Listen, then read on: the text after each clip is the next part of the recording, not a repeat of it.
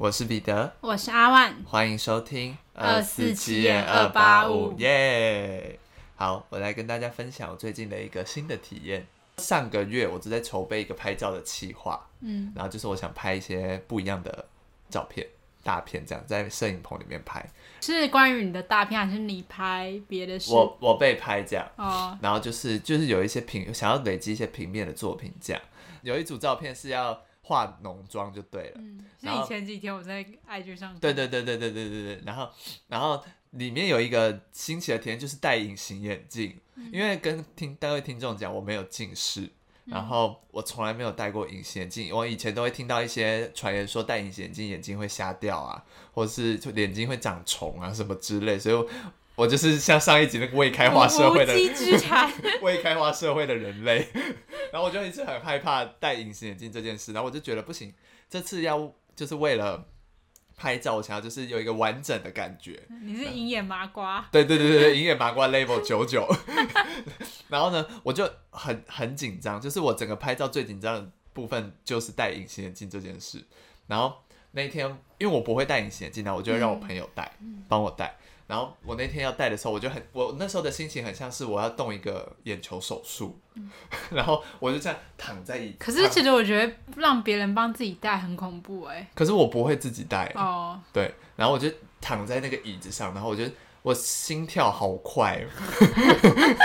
你这样雷射是不是？我我心跳好快，然后我就一直看着那个东西，他的手指一直接近我的眼球，嗯、然后。我会一直下意识的想要眨眼，眨眼，然后想要躲那个东西，嗯、然后我在心里一直告诉我自己不要跑，不要跑，不要跑。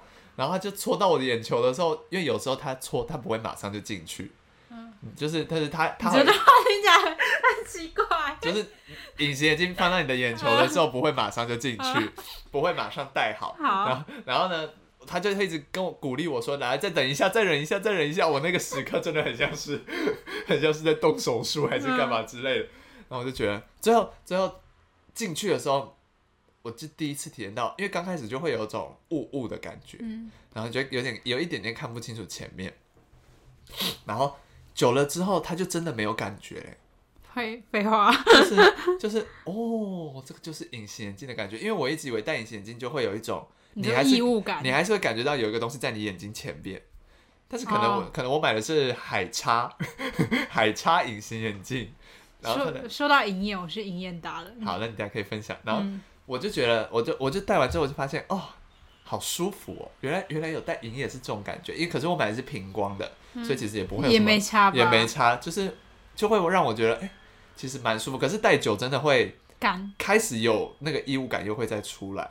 然后，所以那个照片拍完之后，我就赶快说：“赶快帮我拿掉，赶快帮我拿掉，赶快帮我拿掉。”可是其实照理是说不会有异物感，就是通常的话，就是有时候我可能眼眼球在动的时候，哦、它会会它没有贴合，没有贴的很紧。嗯，对对对。然后我就觉得，哦，这种事情就是有尝试过就好。嗯，你刚刚是不是就在瞧？对啊，因为没有，因为有时候其实隐形眼镜会有些会跟你自己的角膜的弧度不合。你就会很明显感受到会不舒服，就是你说的异物感，oh. 所以我就觉得有时候我蛮常买到不合的，就是要找特定的牌子。哦、oh，所以所以这就是我最近、嗯、哇好新奇的一个体验哦，而且因为我为了那个照片，所以我买了一个很浮夸的颜色，我买了一个蓝色。啊，oh. 对，然后然后效果很好，到时候照片出来，大家有兴趣可以去我 IG 看。好，的，好的，就这样。那那我小分享一下我的隐眼达人的故事，因为。我的隐眼资历呢，大概是从国一，从我十三岁就开始。我的资历是一天。从十三岁开始呢，从我上国中那一刻开始，我就去眼科看，然后我就觉得不行，我要戴隐眼。但是后来眼科呢，医生就说。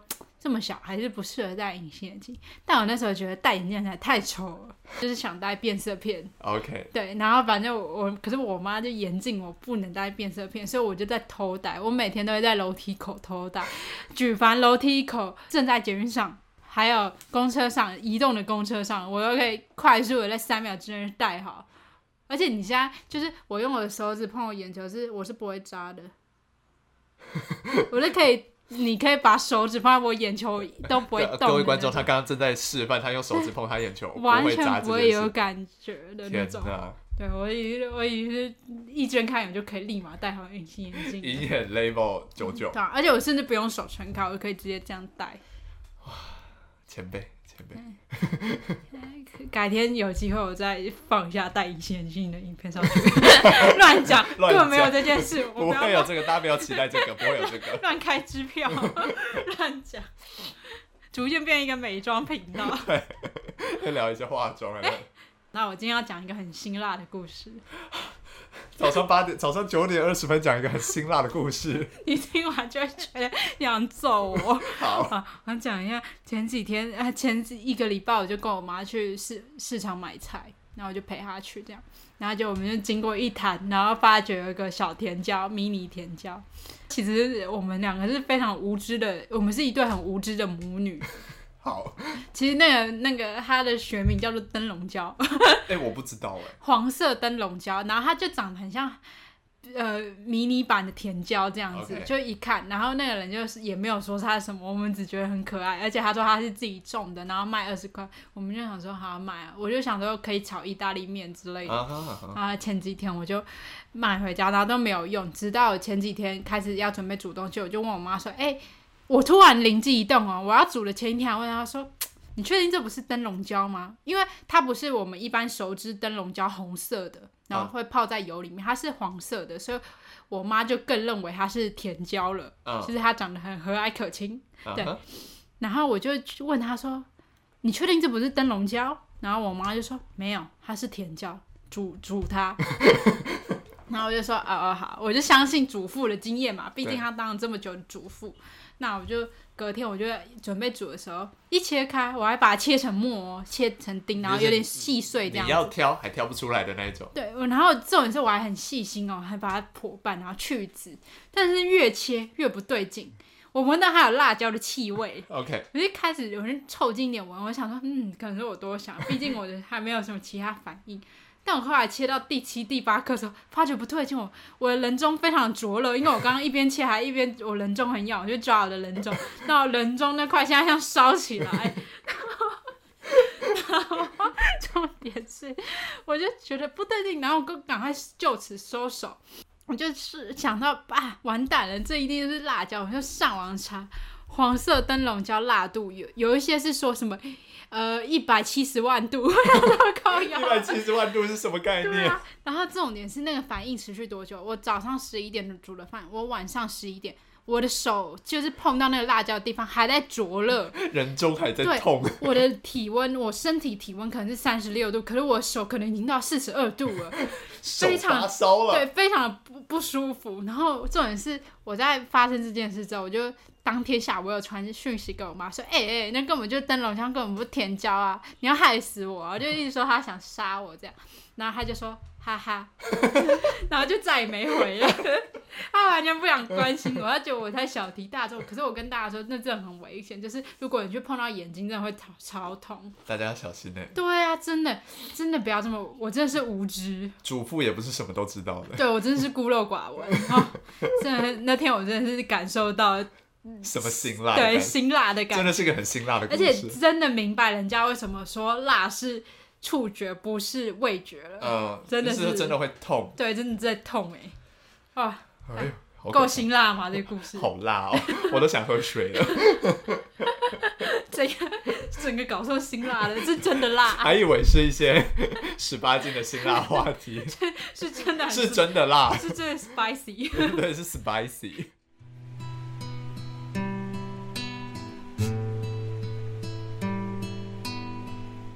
那我们接下来就进入今天的案件。我今天要带大家带来一个连续骗婚、杀人、诈财的事件。对，这个故事的因素有很多，听起来好作恶多端哦。对对对，然后我们的主角叫做木岛佳苗，后面都会叫他木岛。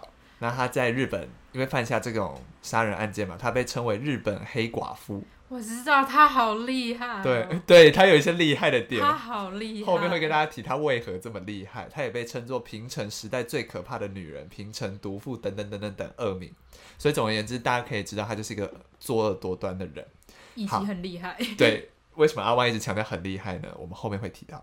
这个连续杀人事件大多都发生在日本首都圈，就是东京县的呃东京的埼玉县啊、千叶、静冈、长野等等等，所以这个案件也被称作首都圈连续可疑死亡事件。好，所以它不是集中于一个地点，它是分散。对对对对对，但就是差不多集中在首都那里。嗯，好，那案件这个案件的曝光，就是他为什么被抓到，是发生在二零零九年，但是这第一起。骗婚、杀人、诈财的事件是发生在二零零七年，所以他实际是活动了一段时间。哦，总结就是都没有被发现，都没有被发现。因为通过名字我们就知道，他其实是透过结婚、骗婚这样的事情来认识一些异性，然后进行诈财，所以这个案件又可以被称作结婚活动杀人事件。在讲他到底有多厉害之前呢，我们先稍微简单讲一下，呃，木岛的一些生平。那他是一九七四年十一月二十七日出生在北海道标津町，嗯、那那其实就是一个冰天雪地、很漂亮的一个地方。然后他三年级的时候呢，搬到附近的也是北海道的别海町，直到高中毕业。他的爸爸是从事司法工作，妈妈是钢琴老师，所以大家就可以发现，他其实是生活在一个父母给他很多教育资源，然后给他很好的环境，嗯、所以他他本身其实从小也是一个品学兼优的好孩子，这样。但是呢，为何这样一个好孩子会做出后面发生的事呢？就是因为他其实有一个坏习惯。木岛的父母其实从小就发现木岛从小学开始就有一些偷窃的习惯。嗯，那一开始可能就是一些小奸小恶，就是偷一些小东西这样而已。但是到了高中之后，他就开始从事援交的行为，这样。嗯，对。那讲一个小案例，高中的时候，他因为在交往一个四十岁的男人，嗯，那个男人就是想要跟木岛借钱。然后木岛这时候就动了一个歪脑筋，他就去偷他朋友家的存折跟印章，然后盗领八百万，蛮厉害的。对啊，太高 怎么做到的？反正最后这件事情就是有被有被扛，然后的他跟四十岁的男人交往，四十岁也不养他，还要他养四十岁的男人，然后他还愿意养，对，就是就是对，蛮蛮蛮特别的。那是真爱。对，然后反正最后他的父母还是要帮他善后嘛。就这件事被发生之后，但是后来他跟这个四十岁的男人也就不了了之了。那之后就上大学嘛，他到他就离开了家乡，他去东京上大学，因为他就是有点对一些五光十色的大都市有一些向往。十六岁犯的那个案件是没有判刑或什么？没有没有没有，好像就是有种可能私下和解的那种概念。Oh. 对，然后就他去东京上大学吧，结果他因为欠缴学费在。来东京第三年之后就被退学了，嗯、所以被退学之后他就直接投入社会。他投入社会之后呢，是从事风俗行业。嗯，他在一九九九年到二零零八年间，其实还是有因为他的一些偷窃小习惯多次入狱，所以他其实这中间发生的偷窃还是有被起诉的。但是因为都是偷一些无关紧要的东西，嗯，就可能骗钱是骗一些小钱而已，哦、不是他大数目。对对对对对，比较大宗一点的。骗的案件是他二零零一年在网络上刊的一些虚假的 DM 资讯，但我查资料比较没有发现他是哪一类的资讯。对，反正他就成功骗了一个男生十万块，嗯，所以他因为这件事被判了诈欺罪入狱。这次有关稍微久一点点，但是出狱之后还是没有学乖，反而变本加厉。他从二零零七年开始杀人诈财。杀人的目的是什么？杀人目的是要诈财。哦，对，他原本就是想说诈财，可能就是一些小钱，他现在有点食髓知味，就是他他也没有学到教训，他就是想要更多的钱，还是杀了人那些人才不会再来烦他。对对对，之类的。他杀人诈财，我们前面就有提到，他透过的手段是结婚，对，就是骗婚或是就是跟别人在一起这样，所以他从十八岁到三十四岁之间，其实就周旋在不同男人之间，嗯、他的。基本上情史没有断过，嗯，他超交应该有超过三十名男子为他神魂颠倒。那在二零零七年二到二零零九年案情被揭发之前，他总共诈骗了十个情夫，这十个情夫里面有四个确定被杀害，所以我接下来会稍微简单讲一下这四个被杀害的人。首先，第一位被害者 A，他是居住在千叶县的一个七十岁的男子。哇哦，对。那他二零零七年八月被发现在自己家中的浴室身亡了，但是那个死因是不明的。后面案情被揭发之后，就发现木岛在杀害这名男子之后，骗走了他七千四百万日元。嗯，好。第二名被害者 B 是东京的一个普通公司的职员，然后他在二零零九年一月被发现一氧化碳中毒死亡。木岛在杀害 B 之后呢，也从 B 的银行拿走了一千七百万日元。再来是第三名被害者，他在一样是二零零九年同年五月，这一名八十岁的被害者 C，他一样被发现沉尸在家中。那他的死法也是一样，一样是一氧化碳中毒。然后木岛也一样在 C 的银行账户里拿走了一百九十万日元。啊，这次比较少。对，但是稍微有点不同的是，C 的家里有被大火烧过。C 的家人同时也发现，因为 C 的爸爸是一名知名的画家，嗯，然后那些画好像不见了，然后所以大家就怀疑说木岛是不是把这些画偷走，然后转手高价卖出。但是这件事在后面并没有一个明确的结果，这样。但是在这三件发生之前，因为他们其实没有发生在同一个地方，嗯、所以其实警方把他们没有互联网。对，警方其实把他们当做是一个独立的个案，嗯、因为他们其实也没有很明显的是，呃，同样某一个手法，或是同样的死因，或是他们的共同点是基本上是没有在他们怀疑木岛之前，他们是独立的个案这样。但他们都没有查到，他们就是有一个共同的那个。对，就是有银行。就是银行账户现金被领走，可是你要说是谁去领的，好像也比较难查。这样，除非你已经怀疑了。会有会不会有什么通讯记录，然后他们都是跟木岛联络过之类的？应该，可是我觉得可能当时的警方还把它当成个案的情况下，就没有很深入的在，哦哦、就不会特地告诉别的线说哦，你对，就可能怀疑说可能是自杀或是什么之类这样。哦、所以来到了第四名被害者 D，在埼玉县的一个停车场的车上。嗯被发现一氧化碳中毒，在 D 死前曾经被木岛骗了四百七十万日元，然后木岛是以希望跟他结婚为由骗走他的。所以从这个案件开始，因为在那个案件其实发现了很多疑点。一般来说，你要在一氧化，就是你要自杀或中毒，那个整个尸体陈尸的状况很不像是自杀。加上现场可能有遗留一些证物，所以从这件案件开始之后，埼玉县的警察就开始展开深入调查。然后他们第一个就先锁定了那时候死者的女朋友，就是木岛。调查木岛的时候，才发现其实当年三十四岁的木岛是没有固定的工作，也没有固定的住所。但他很有钱。对，但他很有钱。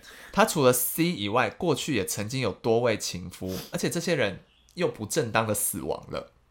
警方这时候其实可以已经就是断定说木岛就是透过结假结婚的名义去谋财害命，所以他们在九月二十五号就以诈骗逮捕了木岛，同时就查到说刚刚他从 D 那边骗走的四百五十万元的现金这样子，然后在二零一零年一月，木岛因为涉嫌连续超过七次的诈骗，又再度被捕。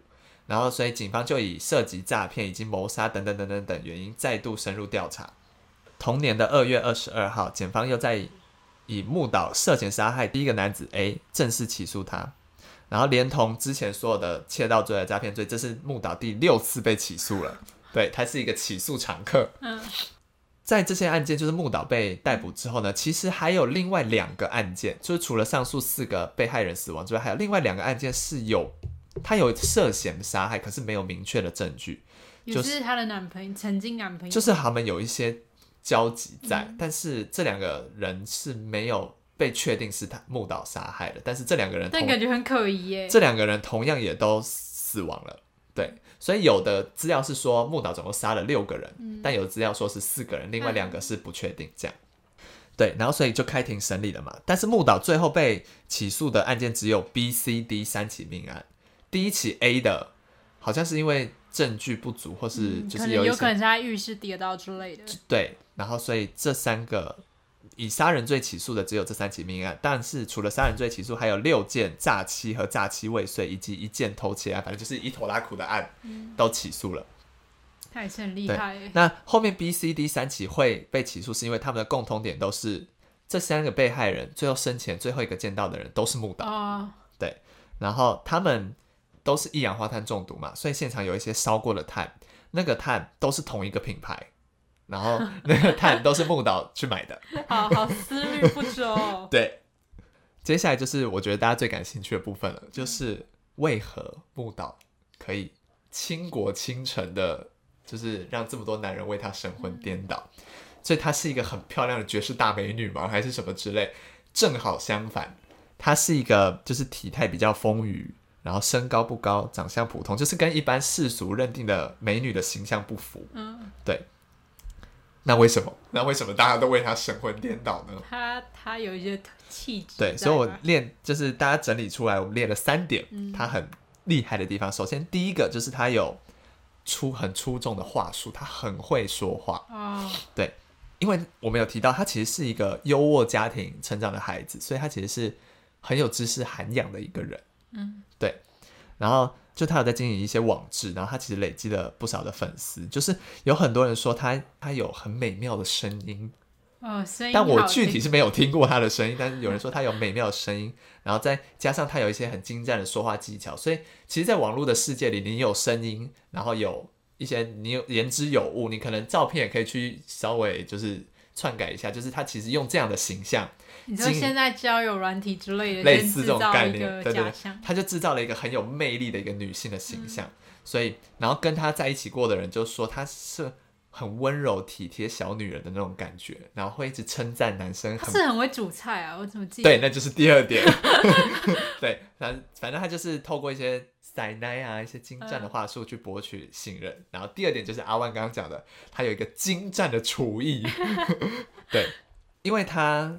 是透过婚嫁相亲网站来找他的目标，哦，所以要会煮饭，对对对，就是日本，对，他在网网站上自称他叫做吉川英，吉川 Sakura，对，不要念，你不要中日合并好不好？对，吉川不会念，只会念 Sakura，然后他就在上面说他自己的父亲是东京的大学教授，然后他说他自己是钢琴老师。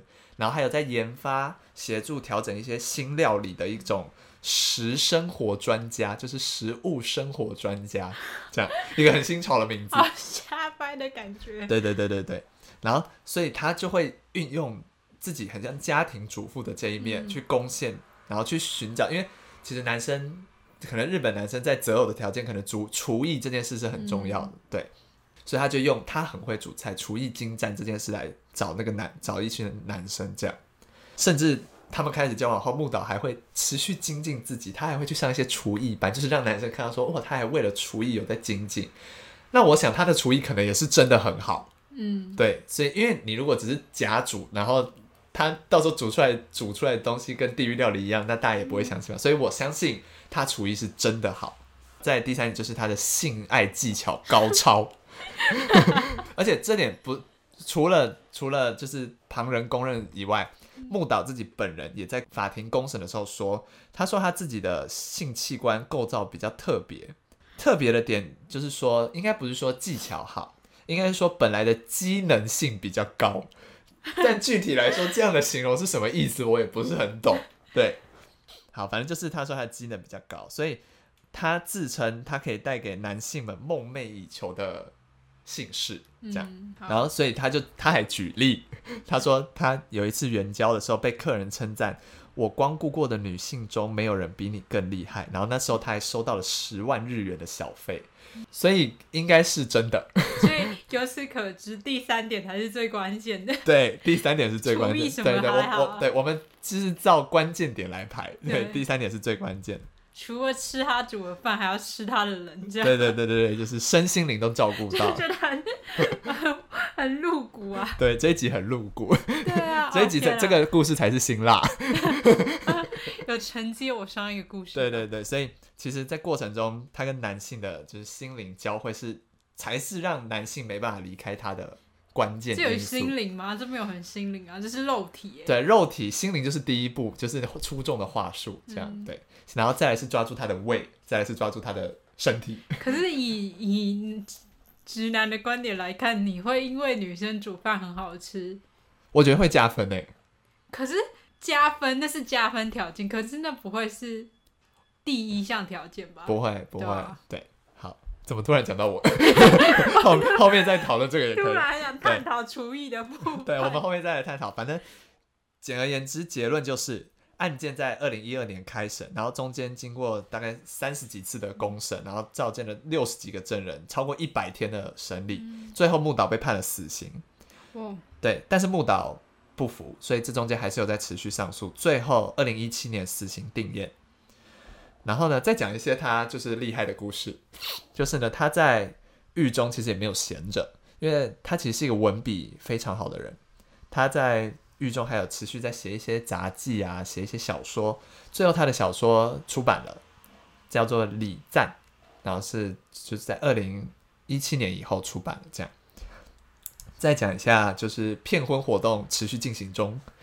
嗯，因为木岛在狱中有写一些杂记嘛，所以他就想要更新在他的部落格，所以就是有一些他的小粉丝帮他持续更新部落格，这样就是跟他有联系。结果这个帮他更新的人晕船了，Oh my god！跟在坐牢的木岛结婚了，那就是第一项发挥得宜，毕竟二三项他体验不到。对，也没比他在关进去前有体验到，我是不知道，反正就是这样。但木岛在牢里结了三次婚。不止一次，对。那最近一次是二零一八年，他跟一位本身已经有妻子的周刊编辑结婚，只能说是志同道合啦，就是两个都想骗婚嘛，就一个骗婚，一个渣男，他们就在一起了。但他现在好像还没有执行死刑，只是死刑定谳这样，所以他应该还是会持续的结婚，结婚。我觉得也是有可能，就是他会继续爱着大家。对，但我但我很纳闷的点是，他跟那些男性到底是为了钱，还是真的有爱啊？我觉得应该还是钱呢。其实我觉得他怕寂寞，哎，他应该是不能没有人陪，然后但是又想得到钱的人。嗯，而且我觉得他会到东京，一定是因为他觉得东京有钱的男人比较多啊。对，我觉得一定是。他就是有点沉醉于五光十色的。对啊，大都市。而且他拿了那些钱是去干嘛？哦，他拿了钱之后，他会。呃他有买一栋房子然后就是因因为他要把自己的形象营造成一个更高端的贵妇的概念这样这样才能透过这个形象去骗更高端的人。对对对他就是有在投资自己投资自己。不断增进自己自己的呃外在以及内在。对对对对对对对。但我觉得我们这个案件，我们两个都太太过于兴奋了吧？对，整个整个都在一个很，很亢奋的状态。就我觉得这整件案件很抓马，就是包括他的一些，希望他不要告过来。海外提告，然后你也晕船，对，还是我晕船。吃了他的饭，太好吃，真的。走偏寄冷冻食品过来，真的太好吃。到底多好吃，可以好吃成这样？我不知道哎。我是。搞不好，我觉得他找的那些男性也是没有什么女性经验的。对，他找的男性，大家可以发现其实是偏年长，嗯，都是有大他非常多的，嗯，所以我觉得那些男性可能也是也是寂寞吧，就是需要有人关心他，也可能都喜欢年轻的，会不会？对啊，就是不想在自己同年龄层，想着哎有年轻的女生自己主动。找上门来，那当然好，而且又感觉他就是一个超会塞塞奶的人，对。嗯，我觉得他与其出杂技，不如出一本如如何 如何谈恋爱五十条，如教你如何谈恋爱，话术养成，话术养成，厨艺养成，我帮他定好书名了。对对对，下一本可以出这本。我会去买，没有了，乱讲。开玩笑，以上都是我们开玩笑。对，虽然我们今天用比较稍微戏谑的态度在讲这个案件，可是你。为了自己的利益去做这些谋财害命的事情，还是不可取。而且我也我觉得现在就是交友软体真的很泛滥，就是你要真的要小心，不要不要太容易晕船或是怎样，因为最后牺牲可能都是自己。对，最后你可能什么都没有得到。嗯、对，所以大家要小心，真的要小心，真的。你跟我讲的 讲的好像我有经验一样，啊、我根本没有经验啊。语重心长，我只是关心大家，对，爱大家。好害怕。好，那我们今天节目就到这边结束了。我是彼得，我是阿万，我们下次见，拜拜。拜拜。